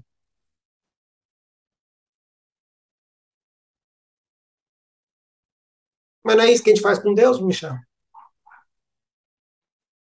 Eu amo o amor da minha vida. Este é meu respirar. E este é meu pão. É nada. É nada. Você morre se você não orar? Você morre se você não ler a Bíblia? Não morre. Então não é nada disso. A pessoa que fez a música pode até ter sentimento, Michael, Mas a gente que canta muitas vezes é só palavras jogadas ao vento. Verdade. É pesado o que eu tô falando, eu sei. Mas que amor é esse, cara? Sabe? Era pra gente saber as coisas do céu com um pouco mais de entendimento, velho. É, é fato. Falta de interesse, falta de busca, falta de querer estudar. Cara, conversa com um budista para você ver que lindo que é o que eles falam sobre, sobre aquilo que eles creem. Tá lindo, cara. Não posso mentir. É lindo. E os caras têm, sabe, firmeza naquilo que estão. Eles vivem aquilo que estão falando. Cara, conversa com um satanista pra você ver. Se você não tiver firmado na fé, cara, ele vai te levar para lá. Conversa com um muçulmano pra você ver. Se você não tiver firmado na fé, você vai para lá também. Por quê? Os caras vivem aquilo. Eles amam aquilo. Do lado de cá tá esquisito. Porque eu volto a dizer, estamos apresentando um evangelho sem graça, um Deus sem graça para a população. Sabe? O povo não quer saber, Michael. Aí veio você debatendo na internet se você é calvinista, é arminiano. Cara, o que, que é isso? Ó, a pandemia, a igreja, eu falo aqui, repito, a igreja perdeu a oportunidade na pandemia de voltar a ser benquista pela comunidade. Grandes templos fechados, com várias igrejas que são associadas a elas. Podia chegar na prefeitura e falar: não tem lugar no hospital? Tem lugar no templo aqui. Ah, mas não tem maca, a gente compra. Ah, não tem respirador, a gente vai atrás. Ah, não tem pessoal, o meu pessoal vem. Ah, mas morrer, se morrer vai para vai o céu. Não vê, o teu povo aí que não vê a hora de morrer para encontrar com Jesus, vamos, agora é a hora. Aí, os crentes com medo de morrer. Igualzinho na igreja primitiva, né, Michael? O povo com medo de morrer, né? Ah. Sabe? Poderia ter mostrado para a sociedade. É para isso que nós estamos aqui. Não é para ficar fazendo debate idiota na televisão, na internet.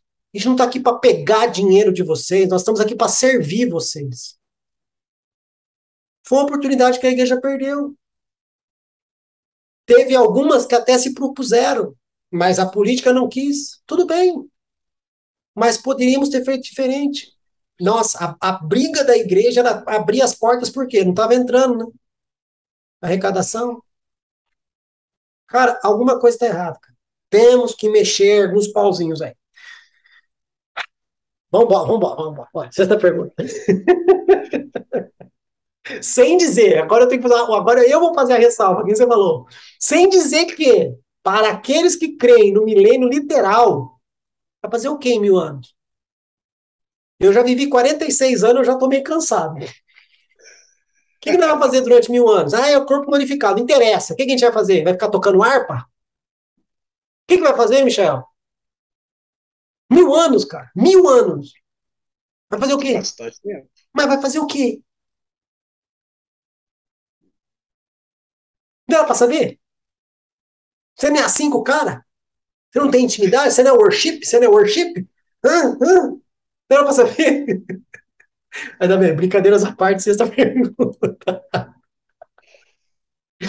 Michael, essa pergunta talvez seja o motivo pelo qual nós estamos aqui, dando opiniões diferentes dentro de todas essas, essas entrevistas que eu já fiz, vendo tudo que está acontecendo na igreja, vendo tudo que está desmoronando, muitas vezes eu acredito que seja por causa dessa pergunta aqui. E vamos a ela. Sexta pergunta. Com base em Gênesis 6.3, 1 Tessalonicenses 5.19 e 1 Timóteo 4.1, qual o impacto de não crer na ação do Espírito Santo nos últimos dias? Bom, é, muitos é, têm confundido a ação do Espírito Santo e reduzido seu poder a atuação e a atuação apenas com as manifestações visíveis de poder, que é aquilo que a gente já falou. Alguns chegam a determinar que só se é cristão se alguém já viveu, já presenciou algum tipo de frenesi, algum tipo de experiência sobrenatural. Mas se esquece que um dos ministérios do Espírito Santo é convencer o homem do pecado, da justiça e do juízo. O Espírito Santo é mais do que manifestação de poder, é o agente transformador de comportamento. Vemos isso bem claro em Gálatas, capítulo 5, sendo contra contrastado as obras da carne e o fruto do Espírito. Sendo assim, uma pessoa que recebeu é, o selo de propriedade do Espírito Santo, ele pode falar em línguas, mas precisa também controlar ela, de falar palavras frívolas. Uma pessoa que recebeu o Espírito Santo, ela pode ver coisas sobrenaturais, mas ela não empresta os seus olhos para ver imoralidades. A obra dele é completa. A busca por poder deve ser sempre acompanhada por uma devoção diária, como sendo aquele que preside, como que dominasse a minha vida, a minha existência. Ele é alguém que faz morada dentro de mim. Através do Espírito Santo é que Deus habita em mim. Eu gosto de uma frase que eu ouvi uma vez o Hernandes Dias Lopes dizendo, que o Espírito Santo ele não quer ser residente, ele quer ser presidente. Ele não quer ficar um tempo, deu o tempo dele ir embora. Ele quer presidir, ele quer ser o dono daquilo. Ele quer fazer daquilo morada. Muitos até acreditam, na minha opinião, muitos até acreditam na ação do Espírito Santo, mas se esquecem desse caráter de santidade exigida. E o impacto que isso traz é que, em muitos lugares, pessoas que falam do Espírito e do seu poder, mas sem terem sido transformados por ele. É uma vida de aparência. Falam dele, mas não o conhecem, que é isso que você está falando bastante.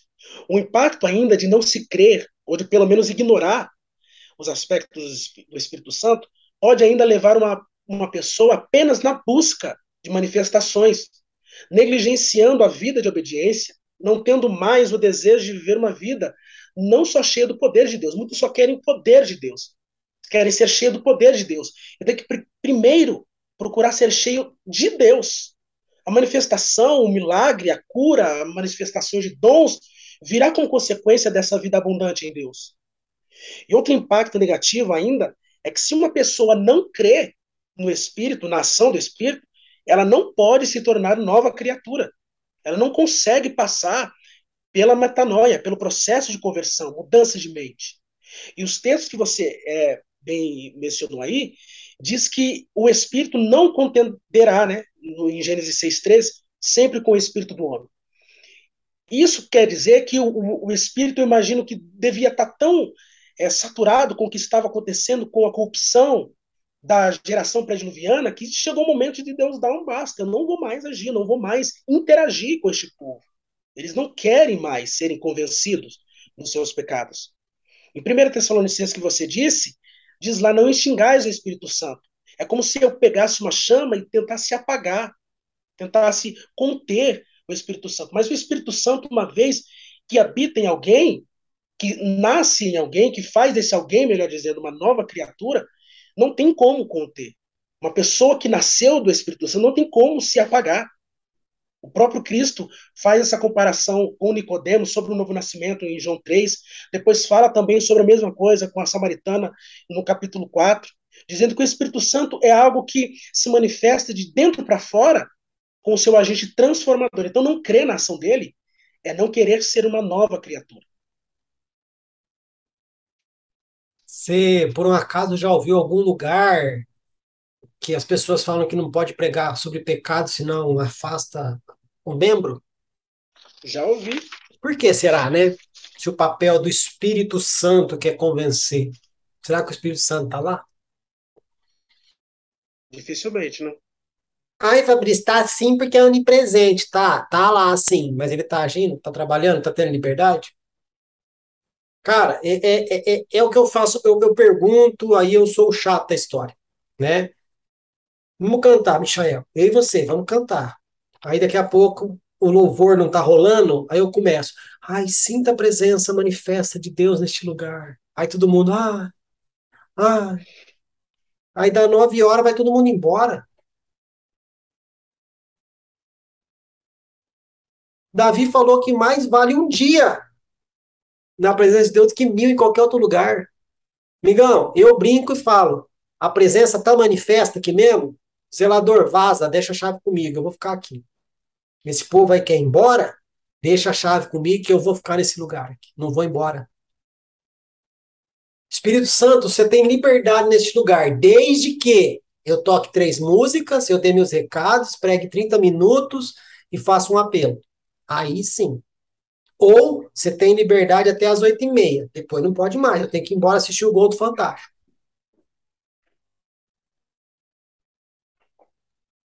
Outro dia eu fui questionado por um pastor. Porque eu falei, gente, vai ver o culto na África. Seis, sete, oito horas de culto. Sabe quem falou para mim? É, porque os caras estão muito, muito necessitados. Ó, vou até sair de cena. Migão, é porque eles amam. É diferente. O cara anda 15, 20, 30 quilômetros a pé para poder assistir um culto. A gente faz isso também, né, Michael? Tem carro, choveu, não vou na igreja. Ah, não sei, cara. Não sei. Tem muita coisa estranha acontecendo. E outra, eu brinco aqui que, para mim, estas manifestações do Espírito Santo, que eu não sou contra, mas essas manifestações são centavos da riqueza de Salomão, daquilo que ele tem para nos dar para fazer através de nós. Cara, é tão poderoso, só que a gente secularizou o Michael. A gente fala que ele é a terceira pessoa da Trindade. Onde está escrito isso na Bíblia? Ele não é a terceira pessoa, ele não é a última. Ele é a terceira manifestação de Deus aos homens. Mas ele não é o terceiro. Ele é tanto o primeiro quanto Jesus e o próprio Pai. Ele se manifestou no governo dele agora, porque no, no, no governo do pai ele também estava. No governo do filho ele também estava trabalhando, só que agora o governo é dele. Só que a gente esqueceu quem essa pessoa é e o valor que ele tem na igreja. Cara, você não crê na ação, você não crê que na sua ressurreição, então. A Bíblia fala que ele é o penhor, né? Ele é o penhor da nossa salvação.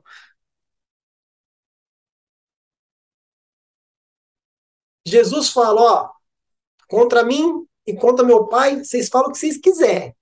Mas ainda perdoa. Mas contra o Espírito Santo, não. Você acha que tem importância essa pessoa, não? Bastante, né? E por que não entregamos a chave da igreja na mão dele de novo? Porque já deu ruim, né? Não precisa mais para a gente ver. Precisa, Michel? Acho que não. Já Precisa deu, né? de mais uns 10 anos para eu e você voltar aqui, ter a humildade e coragem de falar, é verdade, depois de 10 anos deu ruim. Não, já deu. Vamos assumir que deu ruim e voltar, e entregar o governo na mão dele, deixar ele fazer do jeito dele. E eu não estou falando aqui, Michael, que não tem que ter liturgia, que não tem que ter organização, não é nada disso. Mas tem que ser do jeito dele. Cara, um dos livros mais incríveis para mim na Bíblia é Esther. E nós temos alguns reformadores aí, né, que falou que o livro de Esther não era nem para estar tá na Bíblia. Amém. É, cara, fala que foram escolhido várias, várias pretendentes a ser rainha, várias mulheres que para se apresentar diante do rei elas pediam coisas do próprio reino, do próprio das próprias coisas do rei para poder se apresentar para ele. Cara, isso é muito forte. Essas mulheres iam se apresentar ao rei, elas pediam coisas do reino para se enfeitar, para estar tá toda emperequetada para poder se apresentar diante do rei. Só que fala que Esther não pediu nada ela somente seguiu as orientações de Agai, que era o eunuco, que para mim é o Espírito Santo revelado ali, falando com a igreja. Eu conheço o rei. Eu sei do que ele gosta. Se você me ouvir, você será aceita. E foi o que aconteceu. Ela foi aceita porque ela ouviu a voz do eunuco. Depois você vai ler a Esther de novo. e é o que está faltando hoje. Ouvir a voz do Espírito Santo. Ou você acha que ele não sabe fazer? Você acha que ele não sabe onde está errado as coisas? Então foi por isso que eu falei que para mim nós estamos passando por esses problemas hoje existenciais na igreja Porque a gente parou de crer nessa ação do Espírito Santo no sentido de ele é capaz de fazer, Michael. Não estou falando de manifestação, de falar em línguas e profetizar. Não, não é isso. Não crer na ação do Espírito Santo é e você não orar e esperar ele responder o que devemos fazer. Ou vem falar para mim que é orientação do Espírito Santo trazer uma festa mundana para a igreja e mudar o nome dela. É orientação do Espírito Santo. Orientação do Espírito Santo para mim seria o quê, queridos? Vocês não entenderam o que é uma festa bíblica. Vocês precisam, algumas vocês precisam celebrar como memorial do que já aconteceu, e outras na espera de uma profecia que ainda está para se cumprir. Está tudo em Cristo. Todo mundo fala lindamente do tabernáculo, né, Michael? Ah, o tabernáculo era Cristo desenhado. As festas também. Mas não, eu prefiro pegar a festa da roça e colocar lá. Ah, vamos para a sétima pergunta. Ah. Sétima pergunta. Como será a apostasia? Qual comparação podemos fazer com a igreja primitiva? Estou atrapalhando as suas respostas aí, né, Michel? Não, fica à vontade. É, acredito que a apostasia será o abandono generalizado da fé e a deserção total e consciente a tudo que está relacionado com Deus. E isso atrelado à perseguição. A igreja primitiva passou por um tempo em que a conveniência e o medo da perseguição fizeram abandonar a Cristo. É, o texto que você citou na pergunta anterior de 1 Timóteo diz que o Espírito expressamente diz que nos últimos dias apostatarão alguns da fé, dando ouvido a espíritos enganadores e a doutrinas de demônios. Então, na minha concepção, a apostasia não é só o abandono, o corte. É também você abandonar, virar as costas e se opor. Porque você deixar a fé é uma coisa. Agora, você deixar a fé em Cristo e passar a dar ouvidos à doutrina de demônio, isso é o próprio espírito do anticristo agindo. Então não é só o abandono, o desligamento. É apostasia e rebelião. A epístola aos Hebreus, por exemplo, foi escrita para confirmar a fé dos crentes que estavam sendo molestados pelos judaizantes a voltarem para Moisés. Eles entendiam, os judaizantes entendiam que a, a lei de Moisés deveria complementar a obra de Cristo.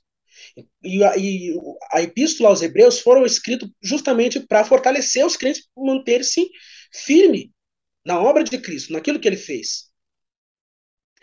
É, num contexto de perseguição. Então, a, a Epístola aos Hebreus foram para encorajar os crentes a se manterem fiéis diante da, dos, das perseguições dos judaizantes, da, da é, proposta judaizantes de voltar para a lei, mas aquilo tudo estava também no contexto de perseguição por parte dos romanos. O autor diz na epístola que a fé em Cristo é superior e diz que os que foram uma vez iluminados é impossível que sejam restaurados outra vez ao arrependimento. E o entendimento que eu tenho dessa passagem de Hebreus, capítulo 6, do 1 ao 6, que é impossível ser renovado outra vez ao arrependimento, significa recair e voltar às práticas judaicas. Se uma vez que eu fui iluminado, entendi o que é obra de Cristo, entendi o que é Calvário, e eu volto é impossível que eu seja renovado de novo, que eu seja inserido de novo no Espírito. Porque se eu abandono essa obra e entendo que a lei de Moisés é superior, então eu perdi o sentido total do que é ser cristão. Por isso que ele começa nos seus primeiros capítulos dizendo que a, a, lei, de, a lei de Cristo é superior à lei de Moisés. O próprio Cristo é superior a Moisés. Os cristãos né, são superiores aos anjos. Então, tudo ali está sendo é, comparado de forma bem superlativa para dizer que as coisas de Cristo, o Evangelho de Cristo, é superior. Então, se eu entendo que é superior, eu não posso abandonar, apostatar, virar as costas. Né? Eu, e lembrando ainda que a geração pré-diluviana se corrompeu de forma irreversível antes que vertesse a primeira gota do juízo. Então, eles se apostataram. Embora não é, embora Noé não foi perseguido com a sua família, ele foi ignorado como pregoeiro da justiça. A igreja primitiva, nesse sentido, deve pensar firmemente, teve que pensar firmemente contra os que estavam desistindo de Cristo e voltando às práticas antigas. Penso que a apostasia também será assim, um aumento excessivo de maldade e crueldade. O apóstolo Paulo aos Romanos, capítulo 1, diz ali que a, os, os, os escrúpulos serão tão baixos nos homens dos últimos tempos que uns se darão ao homossexualismo, ao lesbianismo, seriam é, pessoas que odiariam seus próprios pais, que seriam entregues às suas próprias paixões. E uma expressão que me, sempre me chama a atenção quando eu leio o capítulo 1 de Romanos é que os homens seriam inventores de males. Como se já não bastasse toda a influência maligna do império devastador de Satanás, o homem, com a sua deturpação, com a sua crueldade, teria condição de inventar males ainda isso não é difícil a gente ver todos os dias. A gente acessa uma página na internet de, de, de notícias. Quando aquela menina que estava perdida, eu não lembro que estado que foi, de 10 anos, que foi comprar pão, lembra? Que ela estava perdida, todo mundo se mobilizou lá no bairro para procurar a menina, depois acharam uma filmagem dela, e depois eu fiquei pedindo a Deus para que os pais conseguissem achar. E no dia seguinte, quando eu li a notícia de que a menina foi encontrada amordaçada no matagal, no matagal qualquer, com as roupas de baixo despida, eu chorei na hora. Eu estava no trabalho quando eu li a notícia. Eu chorei, porque eu tenho uma filha de cinco anos. E eu pensei, o pior de tudo é onde que é que a maldade do homem pode chegar. Quer dizer, são inventores de males. Então, nesse sentido, a apostasia vai ser um aumento excessivo dessa crueldade, dessa maldade, de homens inescrupulosos. Mas, em contrapartida, homens também do seio da igreja abandonarão e rebelar-se-ão contra aquele que um dia chamaram de Senhor.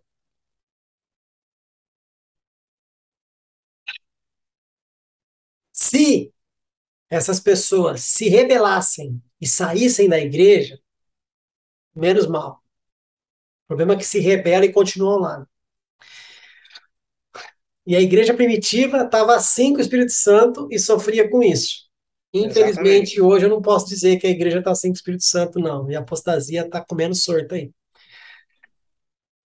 Mas vamos lá, não vou fazer muito comentário sobre essa, essa questão, não. Vou deixar você mais tranquilo aí. Vamos para a oitava pergunta.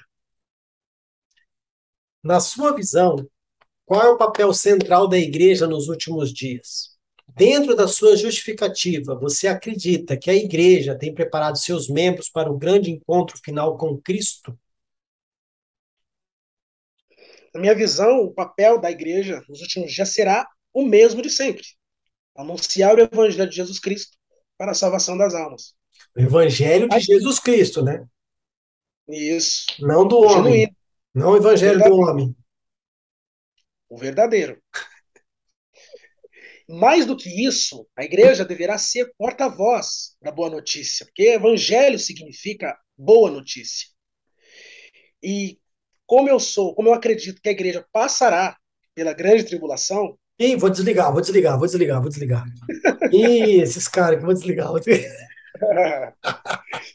é brincadeira. A igreja, a igreja passará, eu acredito que, é, que esse anúncio vai se agravar com o perigo das perseguições no meu entendimento, crentes do mundo todo serão presos, torturados, caluniados e ainda terão tempo de ser mensageiros de Cristo, como a igreja de Atos e a igreja do primeiro século. A igreja, como um organismo vivo, eu entendo que tem anseio e necessidade com esse encontro. Ela anseia por esse encontro, tem necessidade desse encontro. Mas é lógico que a gente vê distorções bizarras do que seria a igreja, né, com movimentos humanistas, mas a verdadeira, a militante, a triunfal igreja tem por objetivo se preparar para aquele dia. Esses movimentos humanistas, que pensam mais nos prazeres desta vida, nas riquezas, na prosperidade, nos cultos motivacionais e coaches e afim, essas igrejas só pensam nas benesses deste mundo trivial e passageiro. Não tem a mínima capacidade até de pregar a parousia por estarem atarefados com os negócios desta vida. Mas a igreja verdadeira, capitaneada por Cristo, composta por vários membros para o mesmo corpo, essa sim, essa prepara e incentiva seus membros para esse encontro, porque entende que sua estadia aqui é transitória. Vai apanhar, você sabe, né? Você sabe que alguém ouvir aqui vai, vai bater no você. Como assim? A igreja não está preparando? Como sim. É, mas é, é, é assim mesmo, Michael. É,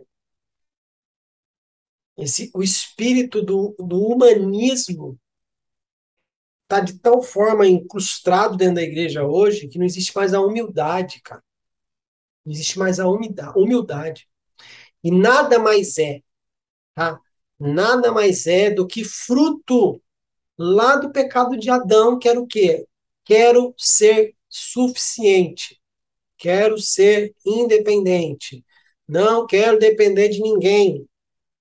Quero fazer do meu jeito.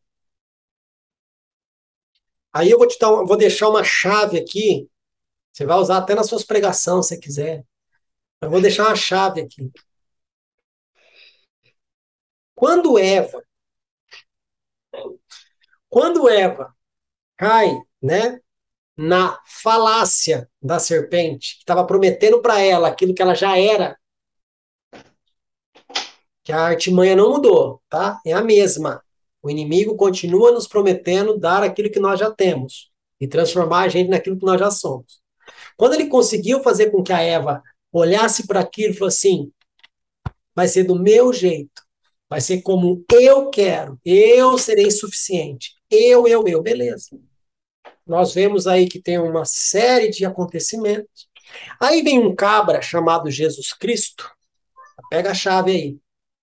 Ele fala o seguinte: aquele que quiser vir após mim, negue-se a si mesmo. Eva e Adão lá querendo ser suficientes, do meu jeito. Eu, eu, eu, eu, eu, eu, eu, eu. Aí Jesus vem e fala: aquele que quiser vir após mim, negue-se a si mesmo. Deixe essa independência que foi conquistada pelo novo, pelo, pelo velho Adão. Aqui está o segundo Adão que quer mostrar para vocês a, a, a, a dependência que vocês têm que ter do Pai novamente. Negue-se a si mesmo. Deixa para lá. Deu errado. Deu errado. Em relação àquilo que você comentou sobre a proposta né, que foi colocada para eles, de eles é, terem a possibilidade de serem aquilo que eles já eram, que era filhos de Deus, né, ser semelhantes a Deus, também foi feito com Jesus. Porque se você olha no batismo de Cristo, o próprio Deus né, ecoa com aquela voz potente ali no, no Jordão, dizendo: Este é o meu filho amado, em quem eu me comprazo. Então, Jesus já recebeu a filiação, por assim dizer, pública, dizendo que ele era o filho de Deus. Mas logo em seguida, pelo mesmo Espírito, ele é levado ao deserto. E lá no deserto, ele passou né, pelas tentações. E a primeira coisa que Satanás faz é justamente colocar em questionamento, em dúvida, esta filiação. Se você é o filho de Deus, transforme essas pedras em pães. O próprio Deus havia falado que ele era filho de Deus. Então, eu entendo que isso que, isso que você está dizendo, que foi a mesma coisa que aconteceu ali com Adão e Eva. Eles trocaram aquilo que eles já eram com a possibilidade de ser alguém que eles já eram, já eram semelhantes a Deus. E eu acho, eu acredito que Satanás faz a mesma coisa, essa tentativa de, essa busca desenfreada de você se parecer com Deus, você ser filho de Deus, de você ser uma pessoa melhor, uma pessoa transformada. E é por isso que muita gente que não entende que já foi perdoada e que vivem afundados nos seus próprios pecados, porque pelo peso da culpa, pelo, pela peso da consciência de não, de repente, não conseguir se levantar. Aí, Satanás, o acusador, que é isso que a palavra significa, das nossas almas, fica nos acusando. Você é um derrotado, você já pecou, sai dessa. E eu, eu também compacto com, essa, com esse pensamento. Cara, eu acredito que a gente, pegou algumas coisas que era necessário para nossa nossa fé e tudo mais, né? Mas ali no deserto é a conjectura, tá, gente? Não está escrito na Bíblia isso, não, é conjectura. A hora que o diabo fala assim, ó, oh, transforma essa pedra em pão, já que está com fome.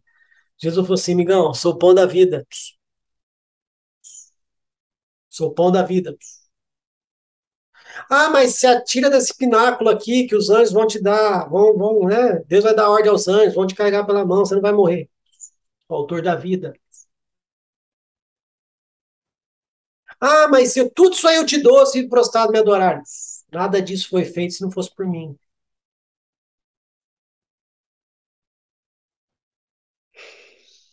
Ó, Satanás, ó. Aqui não dá. o Adão 2.0 não deu. Essa atualização de software aí me ferrou.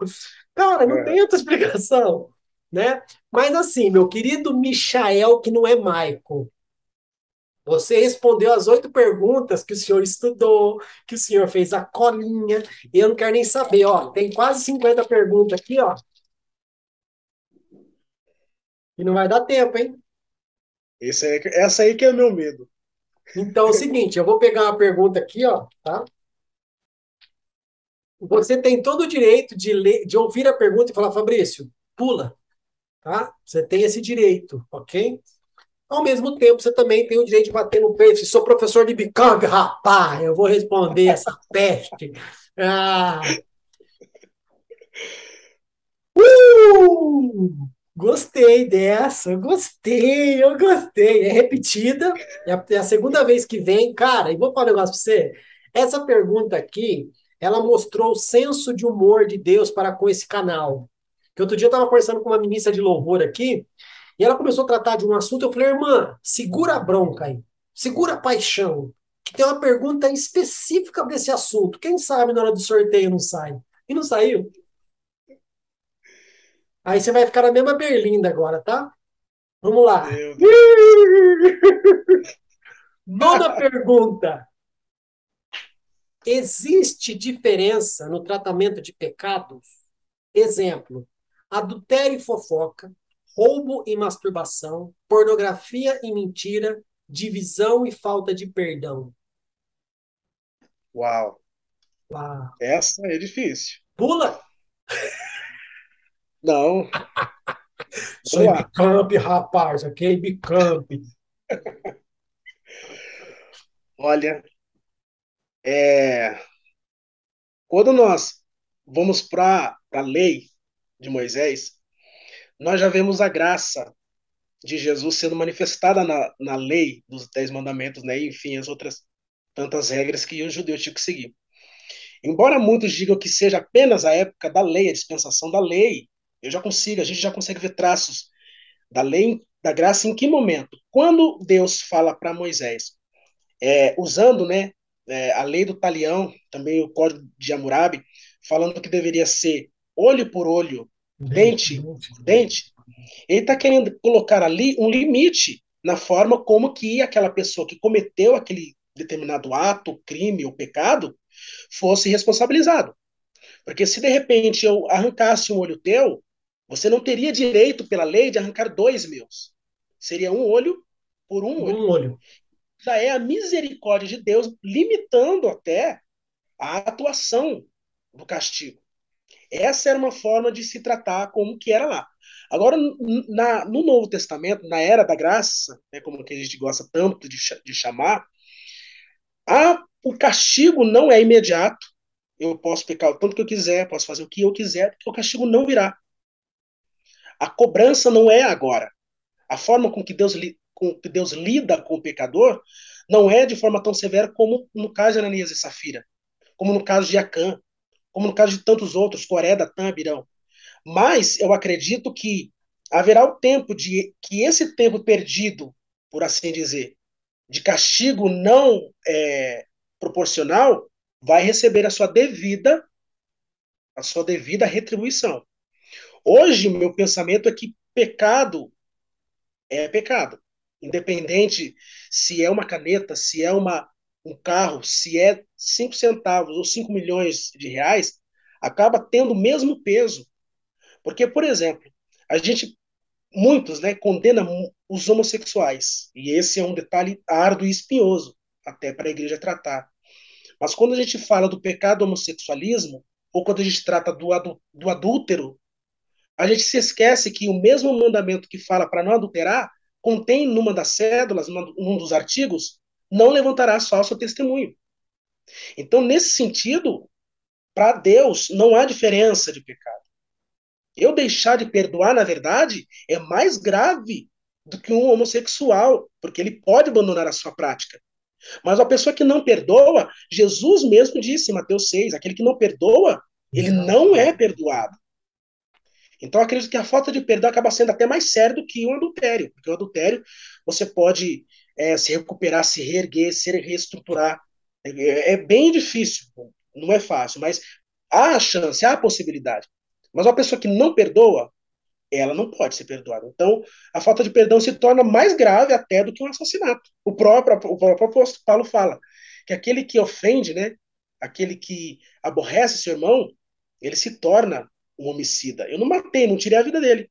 Mas é, entra no banco de réu de assassino do mesmo jeito. eu não sei se eu consegui. Não, consegue, conseguiu sim. É porque as pessoas medem consequência do ato pecaminoso para com o tratamento. Né? Por exemplo, eu já participei de igrejas onde existia aquela situação da disciplina. Né? Não estou dizendo aqui se é certo, se é errado. Pra, o que eu sempre discordei foi a exposição. Né? A pessoa ia lá, confessava o pecado dela para o líder e ainda recebia uma punição. Então você não vai tocar, você não vai ministrar, você vai ficar no banco. E aí era exposto para a igreja inteira. Só que as irmãzinhas que fofocaram contra essa pessoa não foi para o banco. Era onde eu discordava. Então, assim, é pecado que a pessoa fez? É, mas a fofoca também é pecado. Então, se a pessoa foi para o banco, quem fofocou vai para o banco também. Então, nesse sentido que eu acho que a pergunta quer falar, é não a consequência de cada pecado. Exemplo, você falou aí, 5 centavos ou 5 milhões. É roubo? É. Só que quem que vai preso por causa de 5 centavos? Ninguém. Mas quem vai preso por causa de 5 milhões?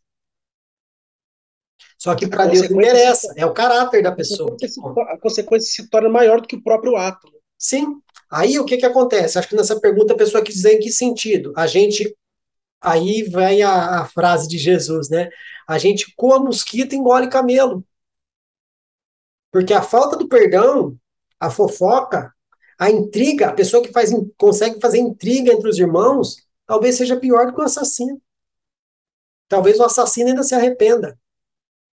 Agora, né?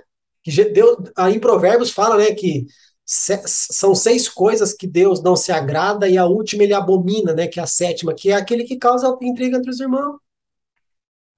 Então, assim, eu acredito que realmente você conseguiu aí colocar, né, nessa questão aí de lei, graça, como que vai ser, é igual a questão, a gente não entende eternidade, né, o, oh, Michael, a gente não entende um pouco de eternidade. Quando a pessoa fala, ai, mas, exemplo, essa notícia que você citou agora há pouco, dessa menininha aí que foi encontrada, né, seminua, e provavelmente alguém deve ter abusado dela e tudo mais. Nossa, onde estava Deus nessa hora? E não, vai ter o dia. Se lá essa pessoa não se arrependeu, se lá essa pessoa não fez nada para alcançar o perdão de Deus, que eu acredito que Deus possa perdoar, quem não perdoa é o homem, né? E esse cara ser justificado, aí sim eu vou falar que houve uma injustiça. Né? Agora, se lá, naquele momento, não houve arrependimento, não houve nada, foi uma pessoa que queria criar males, mais mal do que já existe, realmente estava na mão do inimigo, e realmente ela for, ali é o julgamento dela, que é para a eternidade. Talvez o julgamento humano aqui, o cara vai lá, cumpre uma pena de um ano e meio, sai por boa conduta e vai fazer a mesma coisa, que o caráter dele não foi transformado. Né? Mas passou, as oito perguntas, a nona pergunta, mas não acabou ainda. Eu tenho um desafio para você. Você topa não? Topo. E tá acabando. Já já você vai lá lavar a louça, tá? Eu também tenho que tá. lavar a minha. então vamos lá. E como nós estamos ansiosos aqui para lavar a louça, vamos terminar logo e vamos lá para o nosso jogo rápido. Beleza, meu querido Michael? Que não fugiu da raia, né? Então vamos lá. Jogo rápido. Para você, Michael, qual o testamento? Ambos. Livro favorito? Hebreus. Livro mais complexo? Apocalipse. Um personagem? Daniel. Um ensinamento? Amar a Deus acima de todas as coisas. A Bíblia é? A base da fé. Inspirada por? Por Deus. Para qual tempo? Para todos os tempos. Qual o seu valor? Inestimável. Para qual público? Para todos. Contraindicação? Nenhuma. A leitura deve ser? Diária. Sua importância é? inigualável. Professor do Imicamp passou pelo jogo rápido. Aleluia, glória a Deus. Vamos dar uma voltinha? Vamos dar uma voltinha? Michael Oliveira, muitíssimo obrigado pela sua participação. Peço desculpa aí se eu te interferi, se eu, mex... se eu falei demais nas suas respostas, mas acredito que a gente conseguiu bater um papo aí. Eu estou muito grato, tá? E louvo a Deus pela tua vinda aqui. Mas antes de finalizar, eu gostaria de dar uns cinco minutinhos para suas considerações finais aí de como foi para você. Para mim foi uma experiência nova, embora a gente tenha contato com, com a palavra de Deus, quando você se compromete ou alguém propõe você estudar um tema, é uma responsabilidade, eu acho que dobrada. Eu tive que revisitar alguns, alguns livros, tive que reaprender, relembrar. Uhum. Para mim foi uma experiência muito, muito maravilhosa. Eu gostei demais. Eu amo examinar a palavra de Deus, eu gosto bastante de gastar tempo. E isso aqui foi uma, uma um ótimo exercício para mim.